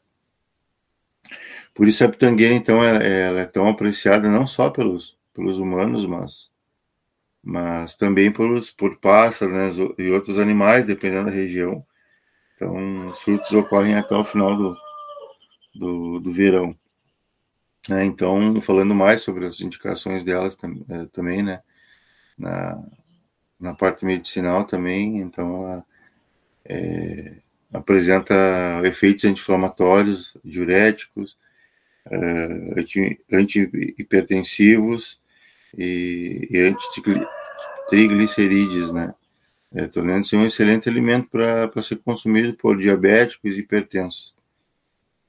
É, então, as sementes da, da pitanga são ricas em compostos, né, em flavonoides, em taninos, né, que a gente tanto tanto fala aqui, tanto comenta, né, em, outras espécies, é, apresentando uma, uma potente ação antioxidante, né, então retardando o envelhecimento também, e, e, é por isso que seu uso, então, ele é, ele é tão comum na, nessa indústria dos cosméticos. Então, foi mais um pouco de informação aí que que a gente traz da, da Eugênia Aniflora. Certo, Manuel, obrigada. Convidar a Kathleen, então, para nos apresentar as curiosidades de hoje. Bom dia, Kathleen. Agora, no Ecos do Pampa, curiosidades. Bom dia, bom dia a todos. Então, vamos falar um pouquinho sobre a pitangueira. Ela tem origem indígena, do tupi-guarani. Na língua, pitanga significa vermelho que é exatamente a coloração da fruta. As folhas da pitangueira eram usadas pelos índios muito antes dos portugueses descobrirem as terras brasileiras. A pitanga também é conhecida como cereja brasileira. Além da pitanga ser um fruto bastante apreciado, possui diversas substâncias benéficas ao organismo, como vitaminas A, B, C cálcio, ferro, fósforo e carotenoides. Esses nutrientes ajudam a fortalecer os ossos, que são um ótimo antioxidantes, além de todos os benefícios de seus frutos. A pitangueira é uma árvore decorativa, muito utilizada em jardins. Seus galhos muito ramificados e com folhas pequenas chamam bastante atenção. Além disso, a pitangueira também tem um aroma característico justamente por causa de suas folhas e frutos, que permite ser conhecida meio a tantas outras espécies. No Brasil, a região Nordeste é a maior produtora da fruta para fins comerciais, já que possui alto potencial econômico. Ainda existem extratos vegetais da fruta, que são comercializados no Brasil em cosméticos como hidratantes e renovadores celulares. Então seria isso um pouquinho que eu teria para comentar sobre a pitangueira. Certo, Kathleen. Professor, temos mais alguma informação para passar? É, o mundo feminino, né? Se bem que o masculino também, hoje em dia, é bem cuidadoso, né? É, a pitangueira ela tem propriedades hidratantes bem consideráveis, né? Então, para quem quer se aventurar ao mundo dos óleos essenciais, primeiro procure uma boa marca, né? Porque existe muito é, é, muitas misturas. Então, é um tema que é, que é importante as pessoas entenderem que essência não é óleo essencial, se está escrito essência, só é óleo essencial natural se está escrito óleo essencial puro. E existem algumas marcas que são boas. Tem marcas que, que batizam óleo, assim, né? E aí acaba que não tem essa, é, essa atividade, né? Mas quem conseguir. É, nós já fizemos extração de óleo de pitanga aqui. É, só que as nossas pitangueiras lá do campus rural da UERGS, elas são muito antigas. E e o ideal é, são plantas mais jovens para ter um rendimento melhor, né? Então, mas se alguém se aventurar, você pode é, comprar o óleo essencial e, por exemplo, colocar é, num potinho pequenininho, você coloca duas gotas de óleo essencial de pitanga. E aí já vai melhorar a hidratação da sua pele quer seja tanto no corpo como no rosto, né? Então vai aí uma dica, ele suaviza as linhas de expressão, é, a pitangueira. É um, é um óleo nobre, é, vendido já, tem no mercado, assim, ele chega a custar quase 50 reais 10 ml, né? É lógico que, assim, para você fazer 10 ml, você precisa é, de um quilo, né? Então, você precisa de muitos quilos para você conseguir 10 ml.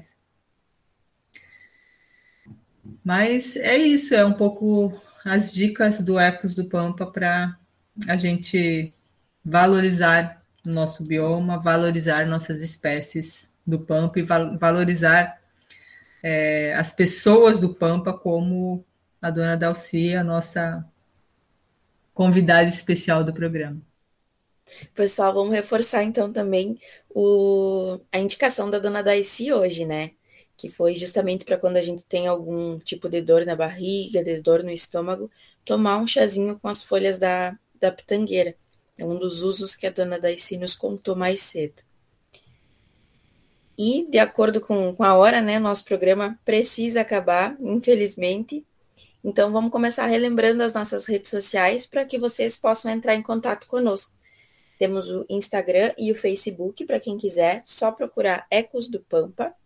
Também tem o Spotify, caso queiram acompanhar aí algum programa que já passou, ou algum programa mais antigo até, né? Pode acompanhar tudo lá no Spotify, tem as espécies lá, para que vocês possam escutar novamente e também o nosso número de WhatsApp ou para qualquer ligação, que é o 98427 5835. 98427 5835.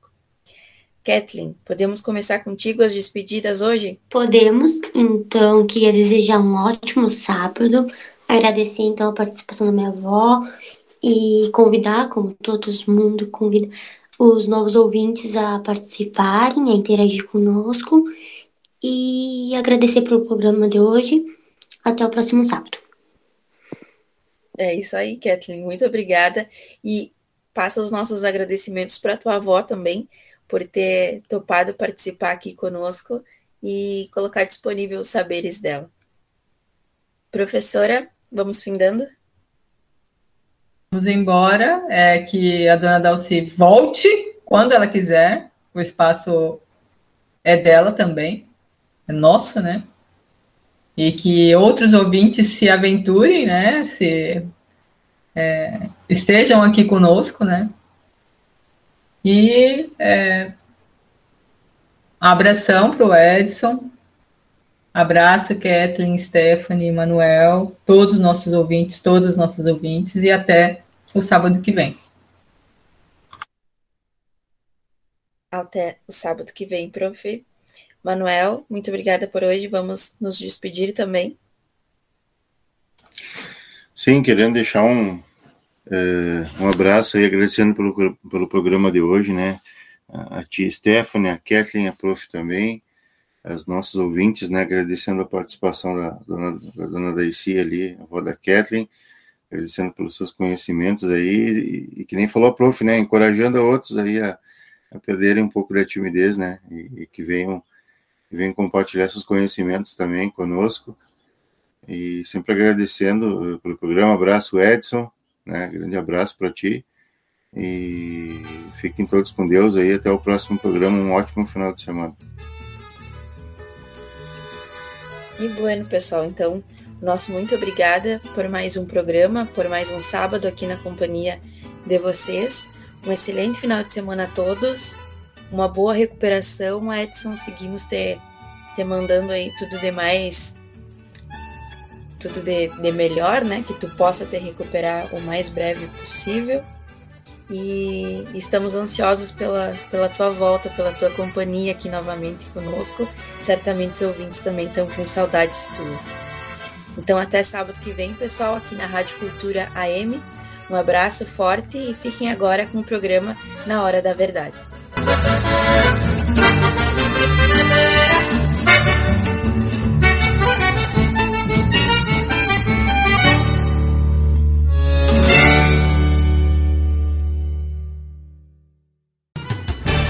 Você acompanhou Ecos do Pampa, um programa da Rádio Cultura com a Universidade do Estado do Rio Grande do Sul.